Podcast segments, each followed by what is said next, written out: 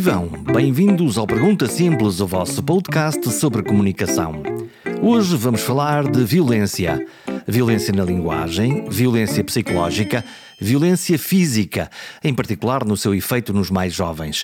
Se o tema vos interessa, subscrevam gratuitamente o podcast em perguntasimples.com para ouvir esta conversa e para descobrir outras conversas interessantes ou então partilhar com os vossos amigos. Isso ajuda muito no crescimento desta comunidade que gosta de praticar e partilhar estas coisas da comunicação.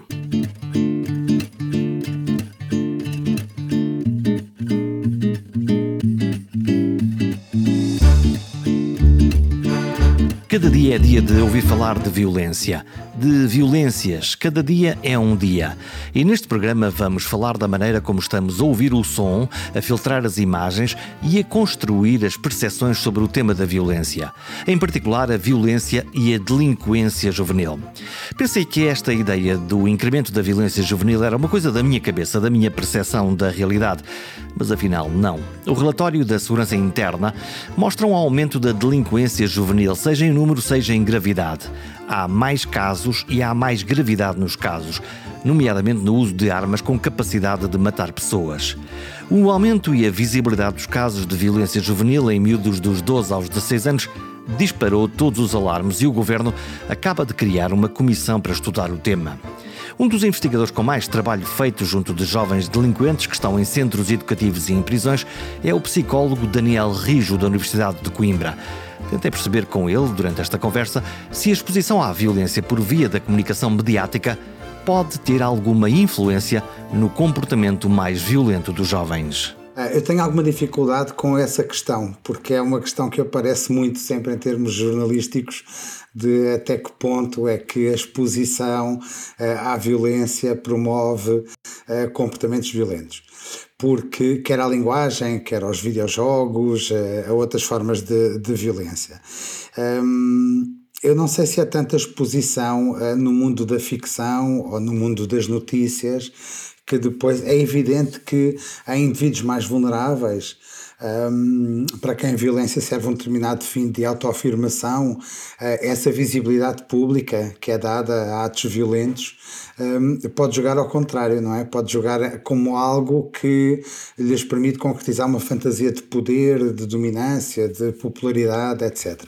Agora, eu tenho alguma dúvida que isso, de uma maneira geral, a exposição a estes conteúdos violentos torne os miúdos ou jovens mais violentos porque a maioria dos jovens não são violentos nesse sentido, ou melhor, não, são, não têm uma perturbação uh, de comportamento agressivo ou antissocial que depois permite tornar violentos. Quer dizer que, independentemente dos vários estímulos que possam existir uh, nas redes sociais ou nas televisões ou na sociedade no geral, que existe sempre alguma coisa dentro destes eh, jovens ou destas pessoas que possa servir como desencadeante para um determinado comportamento antissocial? Sim, eu diria que sim. Quer dizer, não é qualquer pessoa que, perante a exposição a esse tipo de estímulos uh, sociais, nas redes sociais, na comunicação social, na televisão, uh, não acredito que seja uma coisa por imitação ou que agora deram-me uma ideia e eu vou então fazer. Uh, acho que isso não acontece. O, o que acontece é que há um conjunto de jovens que estão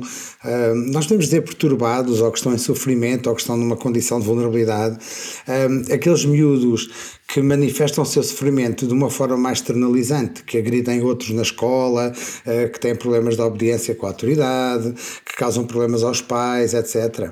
Esses, de alguma maneira, uh, que muitas pessoas uh, depois desenvolvem em torno dele, deles algum receio, esses, de alguma maneira, são aqueles que, à partida, não vão cometer atos tão chocantes ou tão graves, porque já dão esse sinal e, de alguma maneira, já mostram o seu sofrimento e a, e a sua dificuldade em regular o comportamento. Uh, o, o que choca muito a opinião pública nestes últimos casos que aconteceram agora recentemente é que são miúdos que à partida pareciam miúdos pacíficos e que não tinham um problema de comportamento agressivo, antissocial ou problemas com a justiça já identificados. Mas é que muitas vezes há muitos miúdos com uh, aquilo que nós chamamos, um ponto de vista da psicologia da saúde mental, perturbações internalizantes, há miúdos que estão em níveis de sofrimento atrozes, muito extremados, um, e que vão dando os seus sinais, mas que ou a família não é competente ou não está disponível, uh, na escola muitas vezes ou passam despercebidos ou então ainda são alvo de, de chacota e de perseguição e de comentários jocosos, o que só aumenta mais o seu sofrimento e o seu sentimento de humilhação. E esses miúdos, hum, vamos dizer assim, numa linguagem muito corrente, são como que bombas que podem explodir a qualquer momento, não é? Porque uh, acumulam sofrimento, acumulam raiva, acumulam revolta. Esses sim, esses são aquele pequeno subgrupo que me parece que depois é permeável a influências externas um, no sentido de que depois a, o, o, cometer um ato agressivo, mas não é um ato agressivo, hum, nem sequer é uma coisa reativa alguma provocação de alguém num determinado momento, num determinado contexto. É uma coisa muitas vezes premeditada, pensada e planeada um, e que depois dá uma, dá uma coisa destas, tipo um massacre ou, ou coisas deste calibre. É, aí eu acho que é uh, tem que haver uma base e tem que haver uma base uh, séria. Vamos falar sobre, sobre esses casos, sobre o caso uh, do Texas e também sobre o caso do jovem português da Universidade de Lisboa que planeou um atentado e que depois foi parado pela polícia a, a tempo, felizmente para, para todos nós. Que sinais, que sintomas é que as famílias ou a escola pode e deve estar atento exatamente para evitar que estas eh, bombas relógio, que estas eh, pessoas em extremo sofrimento possam desencadear depois um ato de violência extrema, como, como foi este caso do Texas? Essa pergunta não é fácil, porque estes casos destes miúdos dão menos sinais externos de sofrimento, não é? E portanto podem e por isso também passam de uma maneira mais discreta aos olhares dos outros, aos olhares dos professores. Nós quando pensamos que sinais é que, que a família, a que a família ou as famílias devem estar alertas, uh, acho que cometemos aí um erro, porque partimos do princípio que as famílias destes miúdos são famílias atentas, são famílias estruturadas, são famílias um, que podem identificar os sinais e eles estão lá, uh, mas isso muitas vezes não acontece. Estes miúdos vivem em famílias com múltiplas problemáticas, um, em famílias que muitas vezes têm um certo afastamento emocional dos miúdos ou têm vidas muito diferentes das nossas e, portanto, nem sequer têm muito tempo de contacto, uh, por vezes, com estes miúdos para perceber que há qualquer coisa que não está bem. Um, quando têm tempo de contacto, são famílias muitas vezes, podemos dizer, não responsivas, isto é, não têm um. Uh, não sincronizam emocionalmente com os miúdos e não percebem que os miúdos não estão bem, ou então atribuem um, os comportamentos às vezes um pouco mais estranhos, mais bizarros, mais de isolamento. É a adolescência, é uma fase, isto passa-lhe. Um, e é muito comum nós termos, sem ser estes casos que depois infelizmente se tornam conhecidos uh, internacionalmente, é muito comum nós termos miúdos em consulta uh, que estão em níveis de sofrimento muito consideráveis e os pais não têm qualquer noção do que se passa na vida deles. E o que é que um profissional vê? O que é que, o que, é que consegue ver quando está a falar com estes jovens que estão na consulta, que, que alguém pediu ajuda, imagino as famílias, o, o, o, o que é que eles vêm contar? O que é que eles dizem? Eles muitas vezes nem vêm a contar. muitas vezes, no primeiro uh, contacto, eles negam que tenham algum problema, uh, dizem que não têm nada, que não precisam do psicólogo para nada, que não precisam de ajuda, que estão muito bem, que sabem resolver as suas coisas, que não se passa nada demais. Essa é a dificuldade maior na terapia, é, uh, usando aqui um termo brasileirado, enganchar o indivíduo na terapia. O, os adolescentes com, com problemas às vezes mais sérios têm isso, que é, uh, por um lado, têm vergonha de falar das suas coisas e, portanto, custa-lhes muito mesmo que o, o contacto com o estranho para muitas pessoas possa ser algo entendido como algo que é protetor e facilita a abertura e a sinceridade. Nestes miúdos isso muitas vezes não acontece. Portanto há primeiro que lhes ganhar a confiança explicar muito bem quais são um, os limites e os objetivos de uma, de uma ajuda psicológica e muito, muito, muito devagar ir conquistando alguma segurança na relação que lhes permita uh, ir se abrindo e ir falando dos seus problemas e das coisas que sentem que não estão bem com eles.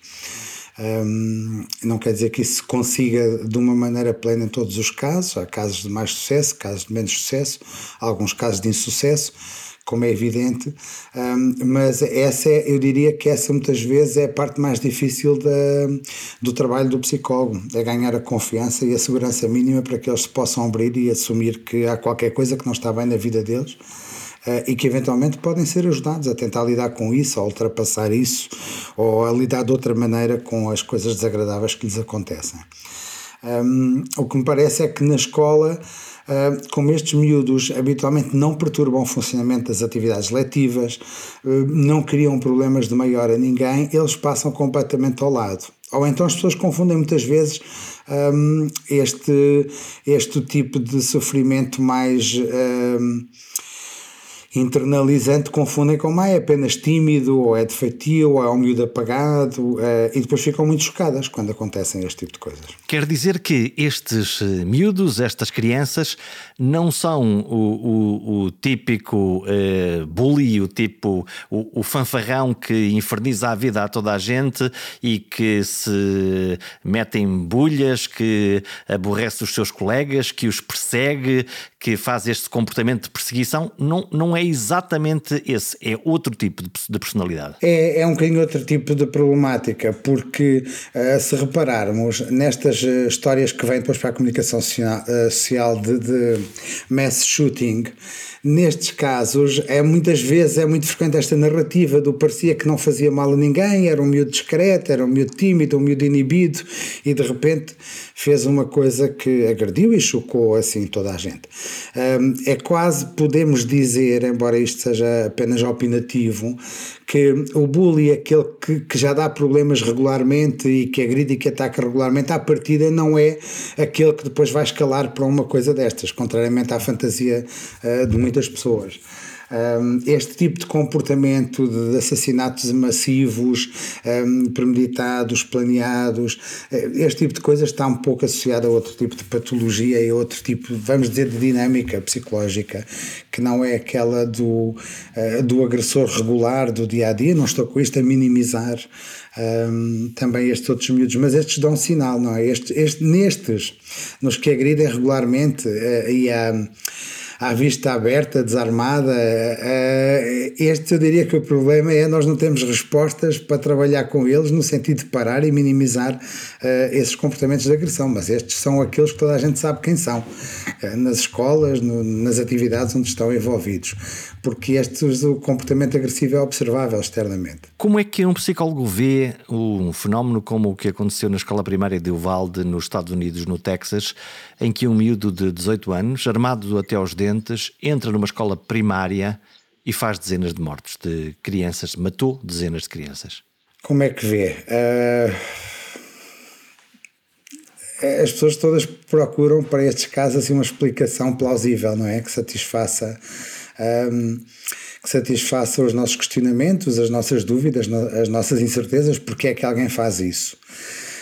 eu, eu não posso deixar de dizer se calhar não estou a responder diretamente à pergunta, que um, a adolescência é talvez o período da nossa vida, do nosso desenvolvimento, onde aparece o maior número de patologias mentais. Ou seja, eh, provavelmente também porque é uma fase de grandes transformações, desde logo físicas, neuroquímicas, eh, emocionais, psicológicas. Quem tem filhos adolescentes sabe bem como há mudanças no padrão de comportamento, também muito à procura de uma identidade e do quem eu sou separado da família de onde eu vim, não é? Porque os, os miúdos pequenos bebe muito da família e daquilo que é valorizado na família e daquilo que agrada aos pais e aos mais próximos. E depois na adolescência a família mais ou menos de repente como que perde importância muitas vezes até é rejeitada emocionalmente pelos miúdos um, e o grupo e os pares adquirem assim uma importância extraordinária sabendo nós, mais velhos, que aqueles grupos e aqueles pares muitas vezes não querem dizer nada, porque às vezes são só coisas de um contexto e aqueles que parecem ser os melhores amigos não são, uh, e que a amizade muitas vezes um, está entremeada de outros interesses um, e às vezes de puxar uh, os miúdos nesta fase do desenvolvimento para comportamentos uh, menos acertados ou, ou, ou, menos corretos, podemos dizer assim. Um, é natural que na adolescência, é natural no sentido que é comum, sabemos, está estudado, que na adolescência emergem muitas patologias. Nós temos de facto uma saúde mental muito deficitária, não é? Porque a saúde mental, ao beber do paradigma médico, eh, fica à espera que o indivíduo, ou, alguém próximo, ou um familiar, ou um cuidador, notem que alguma coisa não está bem e peçam ajuda. Isso muitas vezes ou não é feito, ou quando é feito já é um bocado tarde, isto é, já o problema se instalou, já engordou, já é uma patologia patologia mais estruturada. O que significa que há muitas pessoas, muitos adolescentes, que passam hum, para além da crise normal da adolescência, passam períodos, às vezes anos, de sofrimento acumulado e que não é detectado por ninguém. Uh, eles próprios não reconhecem aquilo como um problema, porque acham que se sentem assim, pensam assim sobre si e sobre os outros, porque são assim, não têm um certo distanciamento que depois mais tarde uh, conseguimos ter. A família muitas vezes também aceita como feitio, faz atribuições que legitimam aquele funcionamento e, portanto, os miúdos continuam a crescer e a desenvolver-se um, com patologia à mistura. Um, por outro lado, também podemos dizer que, mesmo que alguém note, mesmo que muitas vezes nas escolas se despista ou se esteja atento a algum tipo de comportamento ou de padrão de reação emocional, que foge um bocadinho mais àquilo que é esperado. As escolas aí têm um papel privilegiado, têm comparação com o grupo de pares e, portanto, conseguem detectar a partir do senso comum, quase por comparação, quando é que alguém um, está a, a desviar-se de alguma maneira ou está a ter mudanças no seu comportamento, até porque conhecem os alunos ao longo de vários anos. Muitas vezes é o diretor de turma ou um professor mais atento ou que tem maior ligação com os alunos que percebe isso, mas depois nós temos também uma rede de, de cuidados de saúde mental muito deficitária e, portanto, uh, ou estes meses não são devidamente avaliados, se o são, depois não, não há acompanhamento que se lhe possa oferecer, e, portanto, há também aqui muitas desigualdades em termos territoriais e sociais. E, portanto, para alguém da saúde mental, um, eu até costumo dizer que o, o, que me espanta não é quando estes casos aconteçam, é que não acontecem, é que não aconteçam muitos mais casos. Porque, tendo em conta a falta de cuidado e de proteção que nós temos aos miúdos e aos jovens, a, a mim o que me espanta é que estes casos sejam, apesar de tudo, tão raros e felizmente tão raros. É possível traçar um perfil deste agressor, porque afinal sinais não faltaram. Ele foi comprando e mostrando nas suas redes sociais ora armas automáticas, ora coletes antibala, eh, ora munições. Ele foi dando claros sinais de que como aconteceu neste dia, entrou numa escola primária e decidiu começar a disparar sobre indiscriminadamente. Aquilo que o Jorge acabou de dizer é um sinal de alerta evidente, que é, eu não, não, não andei a fazer uma pesquisa detalhada destes casos de, de assassinatos em massa e disparos em massa, mas habitualmente há sinais, e há sinais muito evidentes que são prévios. Eh, porventura foram negligenciados, não foram percebidos, eh, não sei como é que funciona aí a nível da segurança do Estado, que os agentes que podem intervir ou não e sinalizar ou perceber.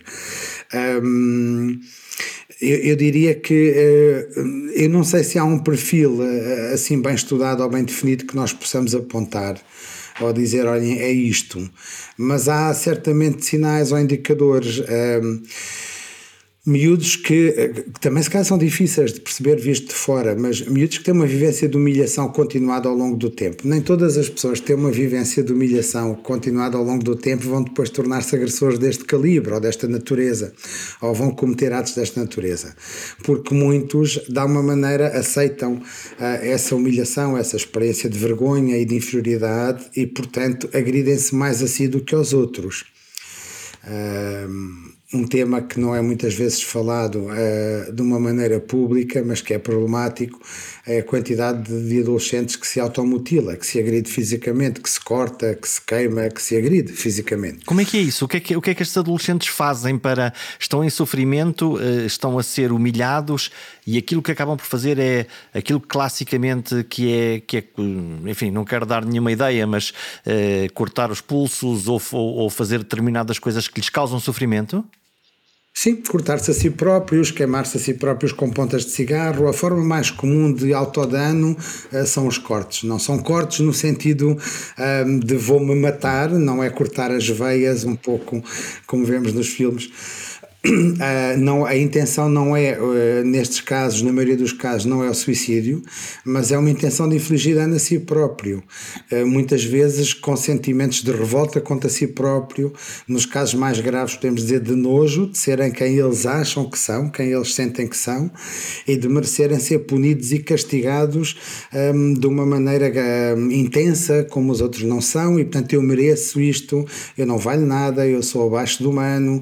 Um, estes sentimentos de autonojo e autocriticismo muito exacerbados, na maior parte dos casos, não dão agressão a terceiros, dão agressão ao próprio.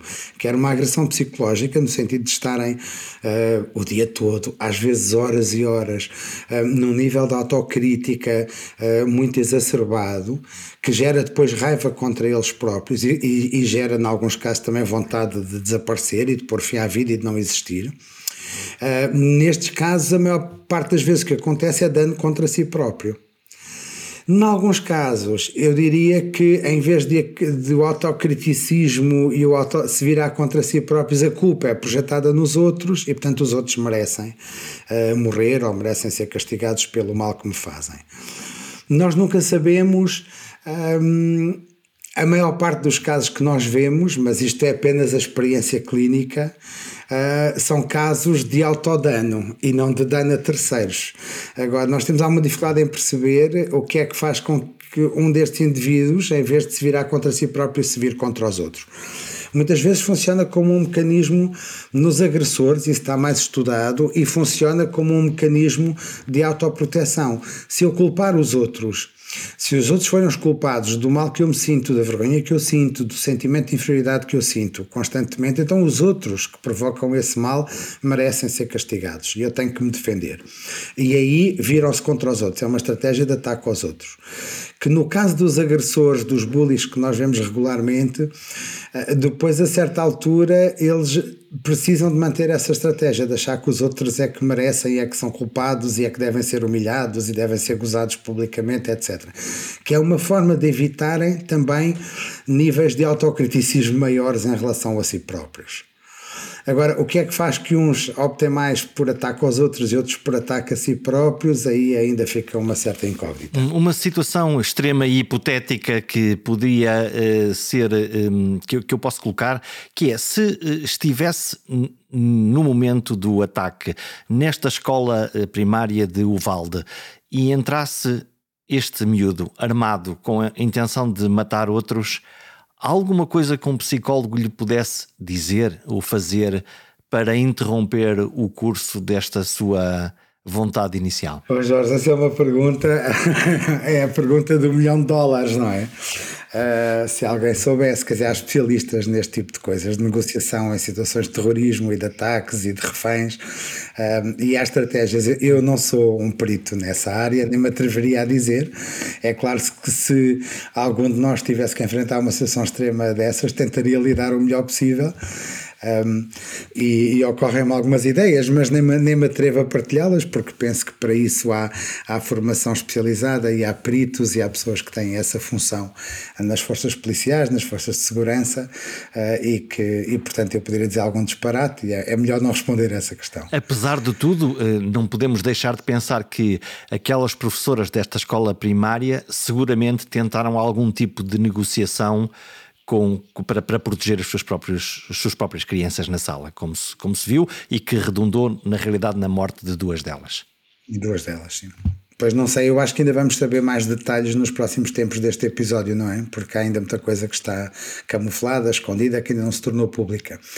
Uh, imagino que sim, que o tenham tentado acalmar, que tenham tentado perceber o que é que ele queria, o que é que ele gostaria, tentar travar de alguma forma habilidosa aquilo que ele estava pronto a fazer. Mas alguém com uma intenção uh, violenta está cego, não consegue ver uh, quando, quando vai fazer uma determinada coisa, todo dado pela, pela fúria. Repare, qualquer um de nós. Um, É, há aqui um problema em relação a estes casos que as pessoas partem do princípio que nós não somos violentos e que não somos agressivos. Uh, e em termos evolucionários, nós somos violentos e somos agressivos. Aliás, nós só temos uh, o mundo só é como é e só foi só se foi desenvolvendo entre países, nações, territórios. Uh, sempre houve guerras na humanidade, não é? não sei se houve algum período, duvido que tenha havido algum período à face da Terra onde não tenha havido conflitos e guerras e brigas e nós vemos isso ao nível dos países, vemos isso ao nível de territórios, de bairros, vemos isso dentro dos próprios casais, a violência no namoro, a violência nas relações íntimas. Um, eu acho é que nós temos uma narrativa no século XXI de que é possível ter, ah, é possível tirar do nosso dia a dia, da nossa experiência cotidiana de vida, eliminar ah, todos ou praticamente todos os tipos de violência.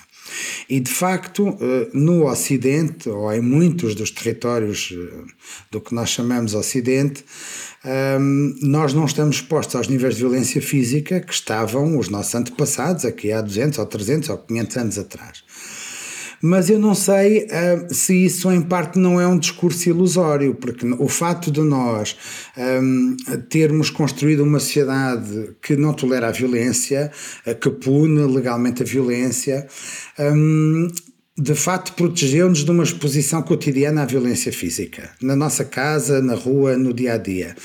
E depois temos a ilusão que, como não estamos, não nos sentimos ameaçados fisicamente, que vivemos numa cidade livre de violência. Isso não é verdade um, até porque, uma vez que a mente humana tem várias eh, mentalidades sociais que competem umas com as outras, um, e a agressão como forma de dominância, de proteção, é muito antiga e muito arcaica, é se calhar das primeiras formas de lidar com a ameaça e de proteger a sua integridade física, os seus bens, aqueles que estão ao seu cuidado.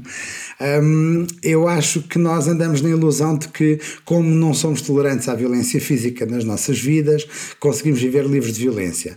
Mas não sei, e acho que é muito difícil de estudar, se nós não estamos de alguma maneira a substituir pelo menos uma parte dessa violência física, dessa agressividade física, por outras formas menos evidentes de agressividade agressividade relacional, excluindo pessoas, um, de alguma maneira humilhando pessoas, ou excluindo-as um, dos nossos grupos, do acesso a certas coisas na vida e a certas uh, atividades, a certas atividades, e violência reputacional, aquilo que nós vemos nas redes sociais hoje em dia, em que as pessoas comentam tudo umas das outras, eu tenho um pouco a fantasia que isso acontecia uh, e acontece se calhar ainda, acontece mesmo num Portugal mais, mais rural uh, e mais de interior, quando as pessoas vão comprar o pão e há fofocas na padaria a contar da vida uns dos outros porque se conhecem e portanto eu só posso atacar a reputação do vizinho porque toda a gente conhece o vizinho. E portanto posso usar os meus contactos sociais uh, e, o, e o encontro na padaria ou no supermercado um, para denegrir a imagem da outra pessoa. Um, isso hoje em dia acontece com este fenómeno das redes sociais, em que muita gente uh, é popular e tem uma data de seguidores e, portanto, toda a gente comenta de uma maneira até muitas vezes atrás de um perfil incógnito ou de um perfil oculto um, e as pessoas ficam muito escandalosas com a barbaridade, muito escandalizadas com a barbaridade do que se passa na net e nas redes sociais. Mas isso é aquilo que se passava e passa nas aldeias uh, e nos sítios sítios mais pequenos, onde toda a gente se conhece. Portanto, isso são formas de violência às quais Uh, porventura nos tornamos uh, ou continuamos a tornar-nos tolerantes e não identificamos isso como violência, não é? O comentário, o dizer mal do outro, e é violência relacional e violência reputacional. Isso sempre aconteceu na política, por exemplo, não é? Como é que se desfazem carreiras políticas, como é que se derruba um inimigo, a própria linguagem política, muitas vezes é uma linguagem quase de guerra uh, e bairrista e de pôr uns contra os outros, não é? A própria a, a questão dos partidos também alimenta isso e o que nós vemos muitas vezes até no, nos parlamentos, não falo só de, daqueles exemplos que estão hoje em dia à vista de todos no YouTube, de quando alguém perde completamente o controle e ataca para a, e um, avança para a violência física.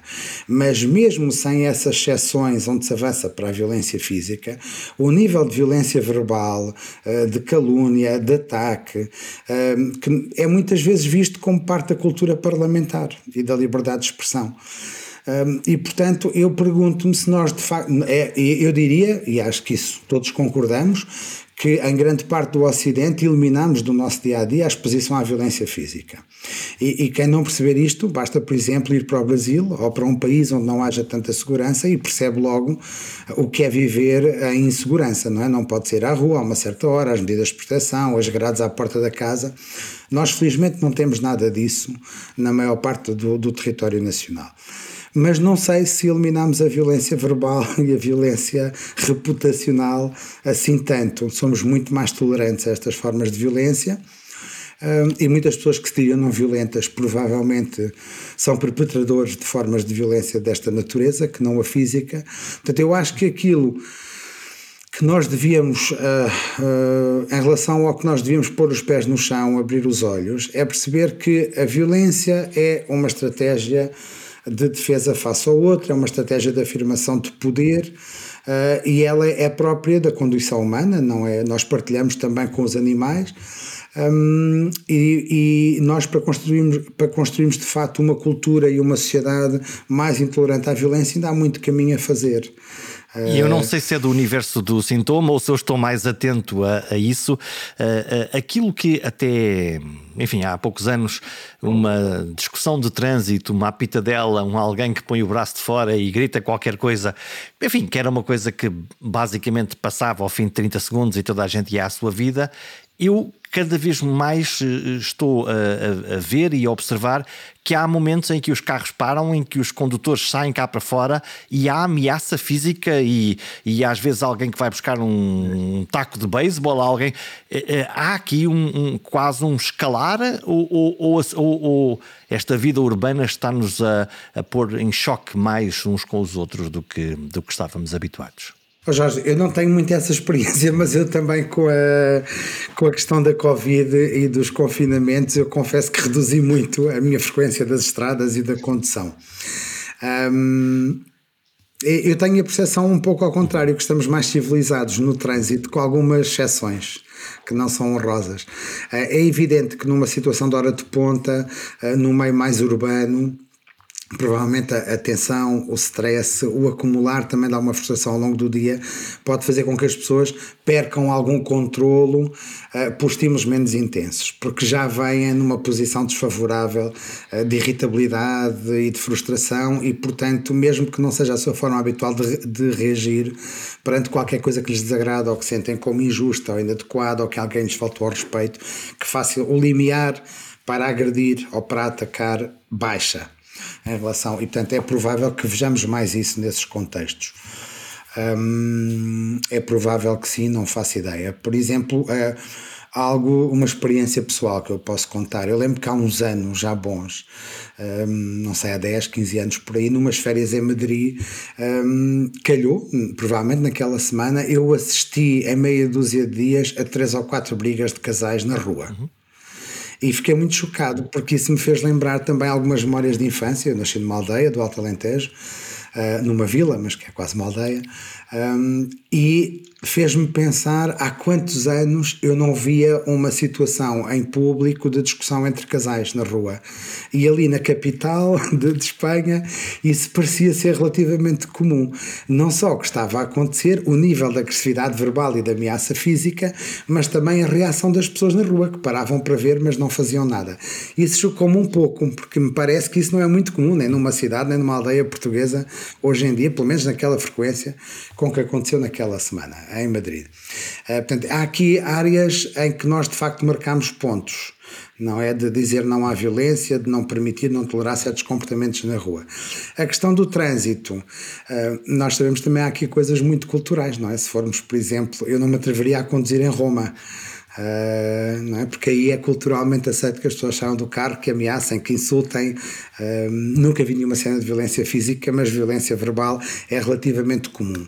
Como também é tolerável e relativamente comum, pelo menos naquele contexto cultural, que as pessoas não respeitem certas regras de trânsito. Acho que nós aqui somos muito mais respeitadores disso. Hum, agora eu não lhe sei dizer se há de facto um, um crescente de, de, dessa agressividade na, nas situações de stress do dia a dia. O que gostava de dizer, e há bocado acabei por me uh, desviar, Jorge, é que é, é bom que nós assumamos que todos nós somos capazes de agredir fisicamente. Aliás, no limite, todos nós somos capazes de matar alguém. em autodefesa ou em defesa de, um, de alguém que dependa de nós, por exemplo, um filho. Um, o que nos distingue uns dos outros é o limiar a partir do qual nós partimos para a agressão. Ou seja, há pessoas que conseguem encaixar muito mais, têm outras estratégias para lidar com uma situação de conflito uh, ou de ataque, têm porventura formas mais elaboradas de se defender, uh, de parar com a agressão ou de se afastar do agressor, e há outros que não têm uh, tanta competência nesse domínio portanto, se cá mais facilmente recorrem à agressão, à ameaça verbal, à agressão física, o que seja mas qualquer um de nós, se se sentir muito atacado, muito desrespeitado, um, sentir que está a ser muito injustiçado, é um, e se essa injustiça, esse ataque, essa coação não parar ou não abrandar, há um limiar a partir do qual ela, a raiva dispara e ela controla o nosso comportamento e nós podemos ter atuações e comportamentos completamente ou diametralmente opostos àquilo que são os nossos valores e a nossa maneira habitual de ser. Há um par de meses todos fomos surpreendidos com um caso em que a Polícia Judiciária interrompe uh, um planeado ataque, não sei se terrorista, não sei como posso caracterizá-lo. O caso de um jovem, o nome é público, João Carreira, ele planeou um atentado falhado ou evitado na Universidade de Lisboa, depois acaba detido e finalmente eh, enviado para tratamento médico. Foi isto que, que aconteceu.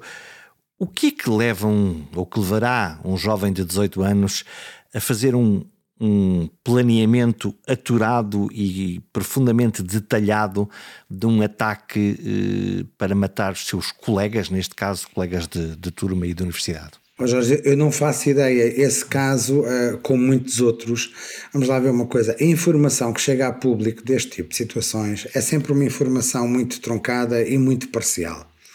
Uh, e é muito difícil, uh, primeiro em termos éticos, eu não devo fazer esse tipo de comentários ou inferências, mas é muito difícil comentar um caso concreto quando não se tem conhecimento da informação que nós precisaríamos de ter para compreender os motivos e o funcionamento psicológico e emocional do ator uh, desses atos. Que perguntas é que tem para fazer? Que perguntas é que, é, que, é que gostaria de fazer, dado que nós só conhecemos aquilo que é público da informação, mas que perguntas são importantes fazer para compreender melhor este, este caso ou estes casos?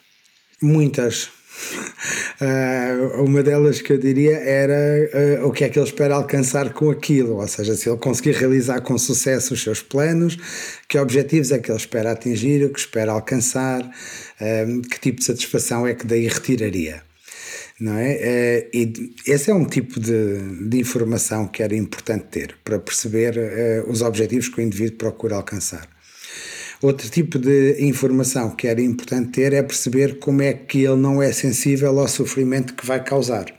Se já há aspectos do funcionamento e da personalidade que o tornam insensível ao sofrimento dos outros, se há algum tipo de patologia que pode justificar essa insensibilidade ou essa minimização do sofrimento dos outros, se isso um, acontece num padrão de comportamento interpessoal ou se só acontece em relação àquela situação específica. Um, são exemplos de dois tipos de. Eu não sei se são perguntas, são dois tipos de vetores ou de áreas que eu exploraria se tivesse eh, que trabalhar com um indivíduo como este. Isso parece muito óbvio. Outro tema que me parece muito óbvio é perceber o funcionamento social da pessoa ao longo do desenvolvimento e na atualidade. Volto a dizer, que muitos destes indivíduos, para não dizer todos ou praticamente todos, são indivíduos que acumulam experiências de humilhação, de rejeição, de se sentirem diferentes dos outros, não aceitas, portanto, acumulam humilhação e raiva. Um, e muitas vezes este tipo de fantasias, que nem sempre passam ao ato, trazem consigo um desejo de vingança, um desejo de retribuir o mal que me fizeram agora e vocês vão pagar por isso, uh, e um desejo de que foi, há de ser feita justiça, ou vai ser feita justiça, eu hei de ficar por cima, uh, vocês vão de ouvir falar de mim, eu não sou este uh, estropício que vocês pensam que eu sou. eu acho que esta dinâmica da humilhação e da raiva estão muito juntas nestes casos. No nosso caso, nós que estamos como espectadores e observar isto que está a acontecer, uh, por um lado sentimos uh, medo e raiva em relação ao ato que alguém ia fazer de matar pessoas. Mas por outro lado, não posso deixar de sentir alguma compaixão, alguma pena por este ser humano? Sim. Eu, quando ouvi agora a começar a pergunta, pensei: eu não sinto raiva de, de, deste miúdo que atacou, uh, porque me parece evidente que quem esteja minimamente bem na vida, quem se sinta confortável na vida, nas relações, não faria isso. Não usaria isso como uma forma de resolver os seus problemas ou de. Hum, e no fundo ele acabou por ser morto também, não é? Mas, uh, independentemente dele acabar por ser morto ou não, uh, a mim parece-me que uma coisa destas vem necessariamente do sofrimento. E, portanto, para além das consequências que nós todos sabemos que depois acontecem para um autor ou autores de atos deste calibre. Estudou, estudou o caso da, dos jovens agressores, escreve de resto um livro chamado Intervenção Psicológica com Jovens Agressores. Nós aqui estamos a falar de exemplos extremos nos Estados Unidos ou em Portugal, mas o facto é que existem dezenas e centenas de uh, jovens que uh, cometeram crimes de, de, mais variada gravidade, que depois uh, vão para uma coisa chamada um, processo tutelar educativo, uma espécie de alternativa à prisão para, para, para menores. Que jovens são estes? O que é que, o que, é que, este, o que, é que, estes, que estes miúdos andam a fazer e o que é que os levou a entrar nessa escalada que acabaram, no fundo, à guarda do Estado? Oh Jorge, só um reparo: uh, qualquer uh, menor em Portugal uh, com idades entre os 12 e os 16 anos que cometa algum ato agressivo tecnicamente na lei é referenciado como um ato com relevância jurídica ou penal. Ou seja, o que é que isto quer dizer? Quer dizer que se ele fosse maior de idade, e a maioridade legal em Portugal é aos 16, aquele ato seria considerado um crime mas atendendo que é um menor, e como digo, um menor entre os 12, porque abaixo dos 12 a conversa é outra e recebe outro tipo de tratamento por parte do Estado, uh, menor entre os 12 e os 16 anos que comete algum ato com relevância jurídica ou penal, de facto, em função de, da gravidade ou da repetição ou do padrão desse ato, pode-lhe ser aberto um processo tutelar educativo no Tribunal de Família e Menores. Mas nem todos os miúdos que têm um processo tutelar educativo vão parar a um centro educativo ou vão parar uma medida hum, que nós dizemos muitas vezes na gíria parecida com uma prisão para jovens. Aliás, há prisões para jovens e prisões para adultos, portanto, um centro educativo nem sequer é uma prisão para jovens. Mas é de facto, para a maior parte dos miúdos, um meio privativo da liberdade. Apenas os casos mais graves recebem esta medida, porque há muitas medidas tutelares educativas antes de uma medida de internamento em centro educativo. Portanto, há muitos medidos destes um, que aquilo que recebem do tribunal é a obrigatoriedade de frequentar um programa de reabilitação, ou de frequentar consultas e tratamento psiquiátrico e psicológico, ou, ou de ser acompanhados por técnicos da área da justiça juvenil na comunidade durante um X tempo, e em função da evolução é reavaliada a medida, e portanto só os casos em que medidas vamos vamos dizer assim, mais leves ou menos severas falharam, ou aqueles casos que quando aparecem em tribunal já têm uma gravidade tal, é que vão para uma medida tutelar educativa de internamento. E, e, também aí a duração do internamento varia em função da necessidade de reeducação. Portanto, estes jovens que nós apanhamos em centro educativo são sempre dos mais severamente perturbados, porque aqueles que não estão tão severamente perturbados foram intervencionados na comunidade com medidas mais leves. A maior parte destes jovens, o que é que os caracteriza? Olha, praticamente todos têm problemas de saúde mental, aí na ordem dos 90%. Uh, estes problemas de saúde mental muitas vezes uh, correspondem também aos problemas, às dificuldades de autorregulação que os torna uh, pessoas que fervem pouca água, que partem facilmente para a agressão, que atacam os outros, que parecem um bocado insensíveis ao sofrimento que provocam nos outros. Um, na maior parte dos casos, não são todos, mas na maior parte dos casos, é preciso também dizer que são miúdos que já tinham tido um, um processo de promoção e proteção na Segurança Social, nas Comissões de Proteção de Crianças e Jovens. Ou seja, são miúdos que já eram miúdos de risco, alguns deles identificados muito precocemente, aos 4, 5, 6, 7 anos, com miúdos de risco, porque vinham de famílias negligentes, famílias que não protegiam, famílias que agrediam, que maltratavam. Um, e quando a intervenção que foi feita nessas famílias e nesses contextos de vida não foi suficiente, não reverteu esse processo, habitualmente tendem a agravar. Quando chegam à adolescência, aquilo que era um problema de desobediência, de falta de controle aos 6, 7, 8 anos de absentismo escolar, transforma-se numa coisa mais severa e mais grave e, uh, em bom português, as pessoas costumam dizer agora já ninguém lhe põe a mão.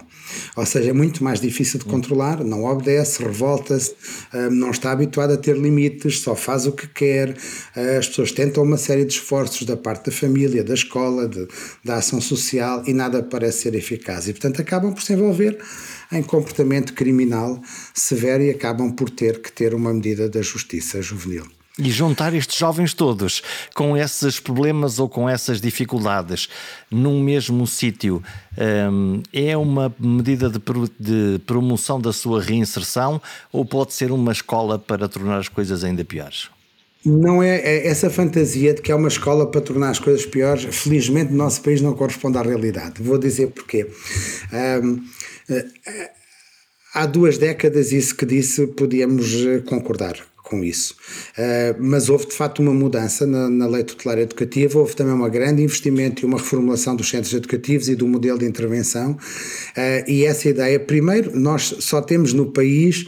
Uh, seis centros educativos, dois a norte, um no centro em Coimbra e três na região de Lisboa. Portanto, temos um número de já tivemos mais, mas o número de, eh, de menores que são enviados para estas unidades é cada vez menor e, portanto, eles foram reduzindo. Segundo, estes centros educativos raramente têm mais que 40 utentes, ou de 40 menores. Para além disso, eles estão organizados de maneira que os miúdos lá dentro estão em unidades quase de tipo familiar, no máximo de 8. Uh, e também há várias unidades, há, há, uma unidade para os miúdos que entram porque estão completamente desregulados e, portanto, precisam primeiro de conhecer o funcionamento do centro, de se habituar àqueles horários, àquele rigor, a, a tudo aquilo. E, portanto, o, a intervenção é faseada e durante toda a intervenção, os miúdos, embora tenham obviamente atividades em grande grupo, não é? Porque frequentam aulas lá dentro, frequentam oficinas de formação, as atividades desportivas, mesmo assim é raro encontrá-los 30 ou 40 juntos. Habitualmente é por turnos ou por subdivisões. Mas dar nota disto, que no dia a dia eles de facto vivem unidades mais de tipo familiar, sempre com dois técnicos a acompanhá-los 24 sobre 24 horas. Portanto, essa ideia, hum, eu acho que eu conheço razoavelmente bem os centros educativos, quer dizer, nunca trabalhei num a tempo inteiro, mas tenho tido muitos projetos ligados aos menores agressores um, e devo dizer que muitas vezes uh, o nosso modelo de intervenção nos centros educativos, na justiça juvenil, é muito elogiado lá fora uh, e é apresentado até como um bom modelo porque já visitei uh, sítios idênticos lá fora onde de facto corresponde a isso que o Jorge disse.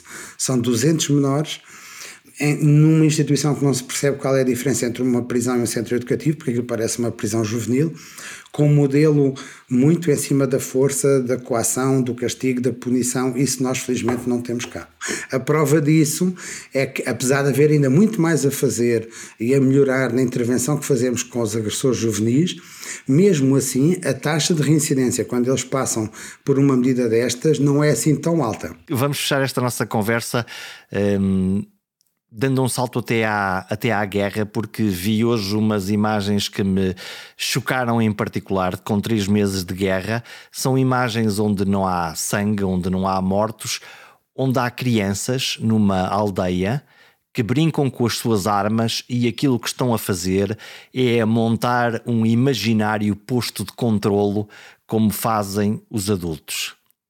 O que é que esperamos da ressaca destas crianças quando elas próprias forem crescidas e se calhar puderem ter armas a sério? Esperamos coisas más, como é evidente, não esperamos nada de bom da exposição a esse grau de violência, a esse cotidiano de ameaça hum, à integridade física das pessoas e a exposição às mortes e bom, hum, há aqui um, uma variável que é a variável tempo. A duração da guerra vai determinar muito daquilo que podem ser os efeitos sobre os mais pequenos, não é?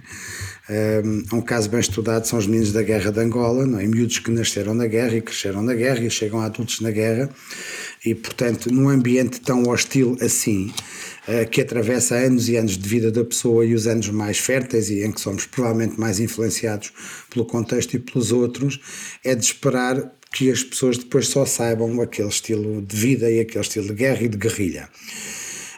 Se nós pensarmos um bocadinho também, porque é se calhar aquilo que é mais adaptativo, é que eles sejam bons a combater para salvar a integridade física. É muito fácil nós estarmos a condenar ou a criticar eh, comportamentos que nascem num contexto que, felizmente, quase não tem relação com o nosso contexto de vida. Uh, e, portanto, num contexto desses muito hostil, se calhar o mais adaptativo é ser bom a guerrear, a matar, a defender-se, etc.